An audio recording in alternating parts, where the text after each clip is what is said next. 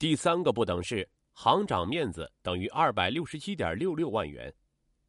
张恩照的第三宗罪，在北京市第一中级人民法院的判决书上是这样认定的：经审理查明，被告人张恩照于二零零二年至二零零四年底，先后利用担任原中国建设银行行长、建行股份有限公司董事长的职务便利，接受香港恒创科技有限公司董事长邹建华的请托，为帮助邹建华获取利益。违反本行外事活动的工作原则和程序，多次会见与原中国建设银行建设股份有限公司有关业务系的国际商业机器服务有限公司及安讯公司的高级管理人员，并向所属部门推荐香港日立公司作为建行股份有限公司灾备系统磁盘设备供应商。为此，张恩照于二零零三年十二月至二零零四年七月间。直接或通过张继刚收受邹建华给予的提法尼牌手表一对，按摩椅一台，和位于上海市徐汇区吴兴路二十五弄六号七零幺房屋一套，共计折合人民币二百六十七点六六万元。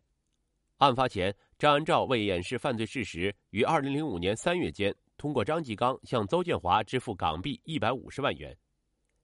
张安照的第三个不等式，说穿了就是用他自己的面子。而不是贷款换来的。据媒体报道，邹建华是张恩照早年的邻居，现年四十七岁。技校毕业后当过电视机厂的工人，后来下海做生意，曾在海外闯荡。邹建华后在香港成立香港恒创科技有限公司，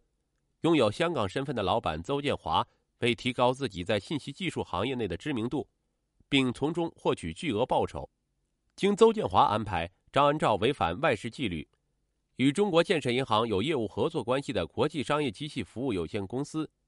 安讯公司等公司高级管理人员见面。二零零四年底，邹建华得知中国建设银行需购进磁盘储存设备后，立即向张安照推荐了香港日立公司作为设备供应商。虽然最终因香港日立公司的设备存在技术风险而未能中标，但张安照已经给足了邹建华的面子，而且在这次中介活动中。邹建华在香港汇丰银行的账户内增加了来自这两个公司划给的二十二点五万美元服务费。为表示对张安照的感谢，并希望继续得到张安照的帮助，邹建华于二零零三年十二月至二零零四年七月间，先后给予张安照提法尼牌手表一对、按摩椅一台及位于上海市吴兴路中汇花园住房一套。二零零四年三月，张安照的儿子准备结婚，要在上海买房子。一天，邹建华与张安照一家吃饭时，提出他在徐汇区吴兴路中汇花园有一套房子，可以给张安照的儿子结婚用。张家三口人看了房子，张安照的爱人认为房子旧、光线暗，不满意；张安照的儿子认为可以装修。张安照的爱人说：“用就得过户，不然名不正言不顺。”张安照当时理解爱人说的“过户”就是不付钱过户，他当时心里咯噔了一下，因为他以前听说过。有人因老婆孩子收了别人送的房子而犯罪的事儿，如果这套房子办了过户，就是犯罪了。张安照当时表示，这样办过户是要出问题的。后来，张安照的儿子提出可以买，爱人坚持要过户，张安照就没再反对。二零零四年六月三十日，双方签订了房屋买卖合同，并约定房屋价款为人民币一百五十万元。随后办理了过户手续，将房产转移至张安照儿子的名下。直到二零零四年三月九日，邹建华因一起涉外诉讼案件被起诉后，张安照怕这事儿给自己找麻烦，才让儿子向邹建华在香港汇丰银行账户内汇入购房款港币一百五十万元。这是张安照被双规的前一天，但此时已经为时已晚，因为张安照也被牵扯进了这起涉外诉讼案件。二零零四年十二月九日。这个日子对张安照来说是个改变他一生的日子。这天，美国的一家公司把他告到了美国的法院，告他违反了美国一九七七年海外腐败行为法，收受了竞争对手的一百万美元，而且还接受竞争对手的邀请，到世界上最豪华的高尔夫球场之一加州卵石滩度假。为证实此事，这家美国公司还把张安照徜徉在高尔夫球场的形象偷拍了下来。据状告张恩照的诉状称，二零零二年五月，张恩照受艾斯邀请前往加州卵石滩。正是这次在加州高尔夫之旅中，张安照与当时陪同的艾斯国际部总裁吉姆·威尔逊共同商定，签署了建行与艾斯之间的新合同。作为回报，艾斯向张本人支付了一百万美元。与此同时，艾斯每月还将支付邹建华三千五百美元咨询费。加州卵石滩是美国最昂贵的高尔夫球场。美国司法曾经有过先例，请政府官员到加州卵石滩打高尔夫球会被判定贿赂。张安照在美国受贿的传闻不胫而走，其实那一百万美元的贿金本身就是为击垮对手由美国的资本家杜撰的谎言，实际上和张安照毫无关系。但张安照还是在二零零五年三月十日晚被双规，之后张安照主动交代了他在国内收受他人贿赂的罪行，随即张安照涉嫌受贿被逮捕。二零零六年十一月三日。北京市第一中级人民法院以受贿罪判处张恩照有期徒刑十五年，直至上诉期满，张恩照仍没有上诉。这意味着六十岁的张恩照将正式开始他长达十五年的牢狱生涯。法院的量刑是罚当其罪，张恩照在法庭上的表现也很平静。但凡贪官似乎都有这样的特点，在其大权在握、风光无限的时候，必定贪欲膨胀，陷入权力寻租的深潭。直到受到法律的严惩时，才终于肯低眉垂首、静思己过，甚至还会冠冕堂皇的说一声“对不起党的培养”。也许党没有提醒张安照“勿忘再履”这四个字，但是党从他记事起就让他为人民服务，教育过他牢记“三个代表”的宗旨。张安照怎么就忘了呢？人们对于贪官深恶痛绝，他们贪赃枉法，给国家和人民带来了极大的危害。金融腐败对国民经济造成的危害又是最为巨大的。权钱交易给金融这一国民经济的血脉，造成动辄数以亿计的梗阻，不仅对我国的金融安全造成直接威胁，并最终危及社会稳定和国家安全。可以想见的是，行贿者在行贿的同时，无不在进行着精细的成本计算。他们在为贪官付出成本之后，无疑是要获得相比其贿赂支出成倍的回报。于是，建设银行在张恩照个人中饱私囊之后，也为此付出了近十亿元，包括不良贷款在内的沉重代价。而这种代价又不单是资金窟窿本身的问题，同时更带来了银行信用危机、金融改革受挫等等一系列后续问题。从这个意义上，我们对张恩照不必存有怜悯之心，甚至痛打落水狗也无可厚非。但与此同时，我们也不得不去思考一些深层次的东西。张恩照落马的消息如同风暴一般袭击了金融圈，这种震动绝不亚于他的前任王雪冰落马。随着近年来金融界高官的相继落马，张恩照的个人命运似乎也成为一部分金融腐败官员的道路提供一个注脚。金融界的深刻变革和张恩照本人的能力。造就了他从这个城市平民拔地而起的典型，但造化终究又让他以上海为起点走向穷途。张恩照任建行上海分行行长时的一位亲密同事称，张恩照在钱上不是个贪心的人，在这个问题上他一贯很谨慎，绝不像有人说的那样丑陋。张恩照是一个老实人，最终还是陷落于一个贪字上。严惩贪官在于警戒来者。警戒来者，也就是治病救人。从这个角度讲，张安照仍旧可以说是现今尚未得到净化的金融腐败环境的受害者，依然令人扼腕痛惜。我们为锒铛入狱的张安照惋惜感慨什么呢？张安照的行为实际已经成为银行界的潜规则：发放贷款拿回扣，引进设备吃回扣，低价处理不良资产变相化公为私等。多年以来。这样做已经在银行界形成惯例，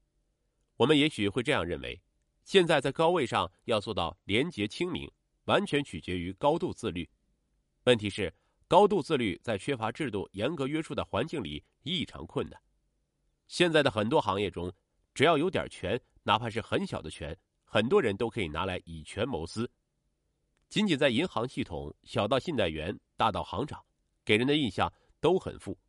但其中许多富的来源，我们却不甚清楚。其实大家也都很清楚，尤其贷款成为稀缺资源的时候，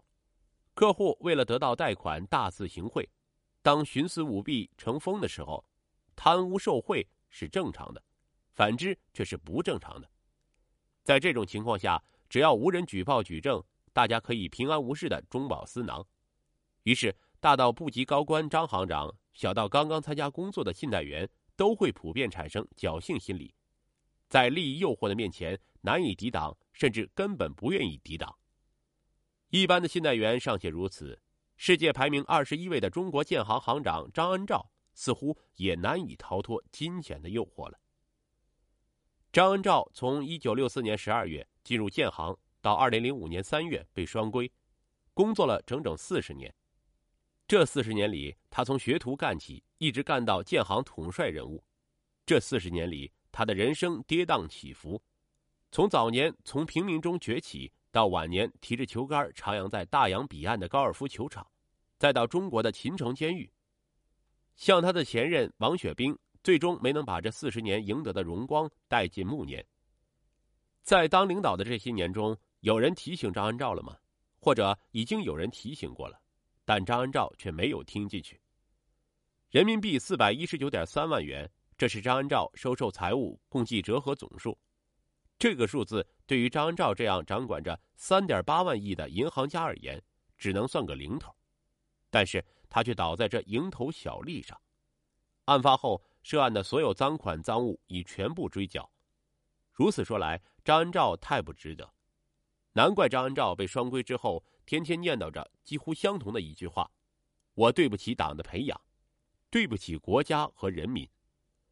其实，张恩照对不起的何止是党？国家和人民，他真正对不起的是他从草根变成大树的艰苦过程，对不起的是他脚下的土地。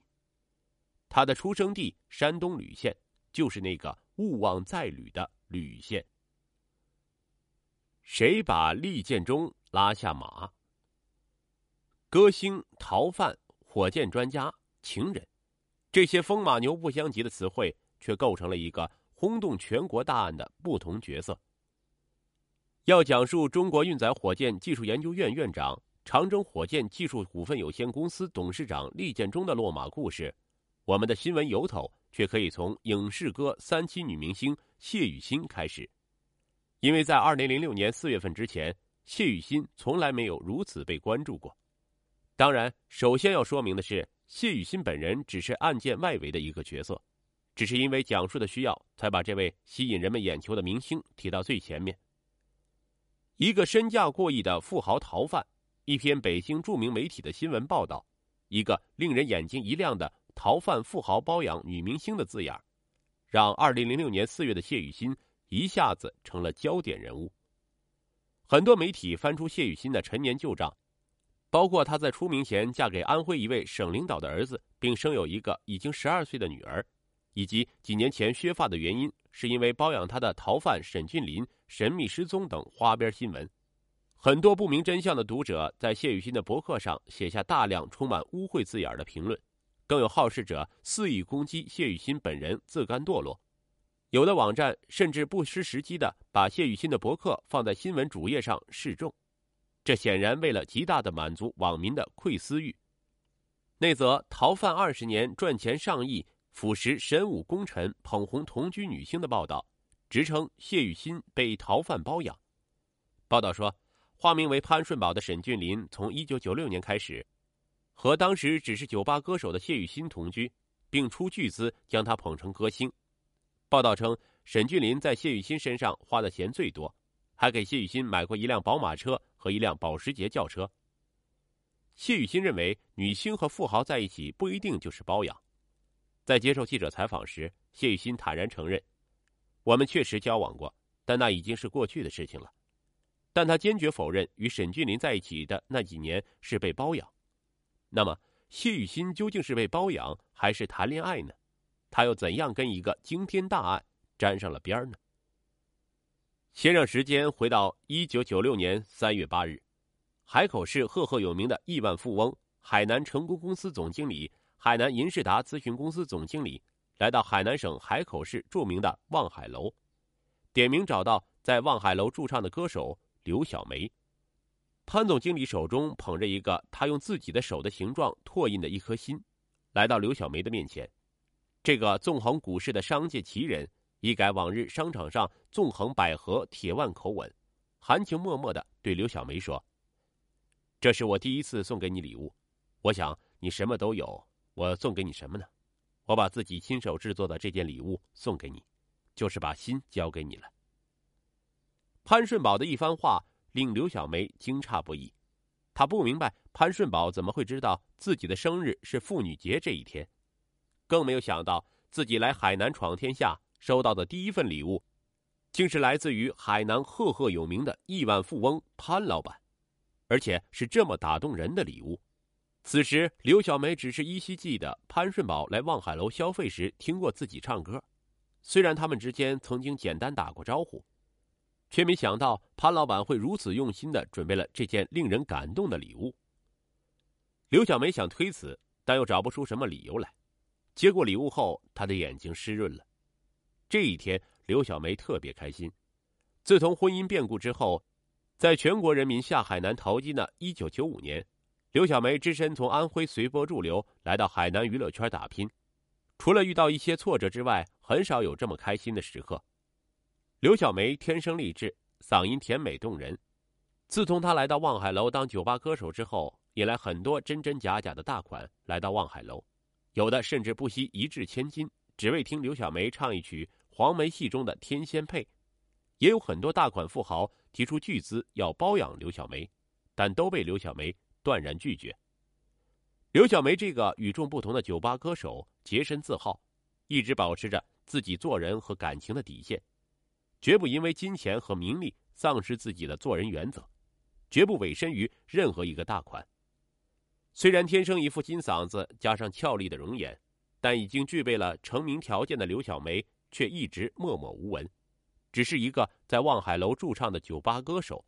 收入也很可怜。尽管这样，刘小梅依然很知足。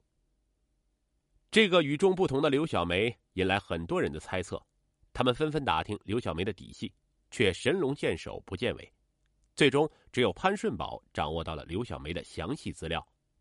潘顺宝这个亿万富豪才主动追求刘小梅。刘小梅出生在安徽省合肥市一个领导干部家庭，她的爸爸是合肥市供电局局长，因为爸爸的职位高，家里生活的比较好，刘小梅受到了良好的家庭教育。刘小梅的生日是三月八日，生在妇女节，家人和朋友记得很牢。这天，女人们放假半天，仿佛上天对刘小梅的眷顾。从不知道妇女节的幼时开始，刘小梅就在这一天庆祝属于自己的节日。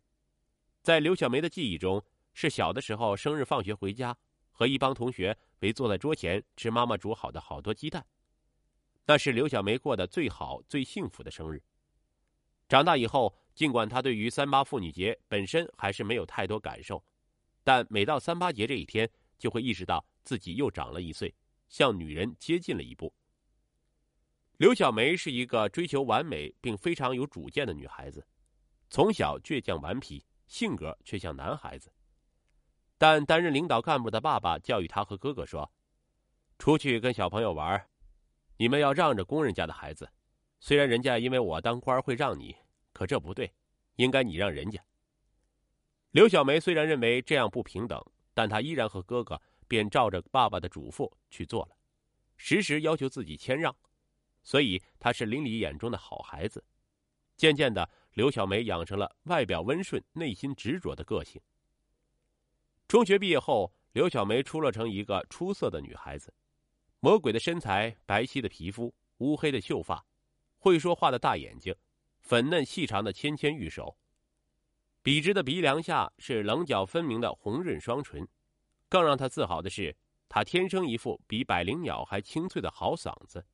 于是，刘小梅顺理成章的成为安徽省黄梅戏学校的一名学生。黄梅戏虽然在安徽是备受观众喜爱的剧种，但是身为校花的刘小梅毕业后却没有找到满意的单位。从戏校毕业后，爸爸安排刘小梅在电力公司的一家下属单位工作。如花似玉的刘小梅工作后，很快成为众多年轻小伙子追逐的对象。但是，心高气傲的刘小梅并不把这些小伙子看在眼里，直到最后遇到安徽省一位领导的公子，因为两家父母都是领导干部，也算门当户对。很快，刘小梅与那位省领导的公子结婚了。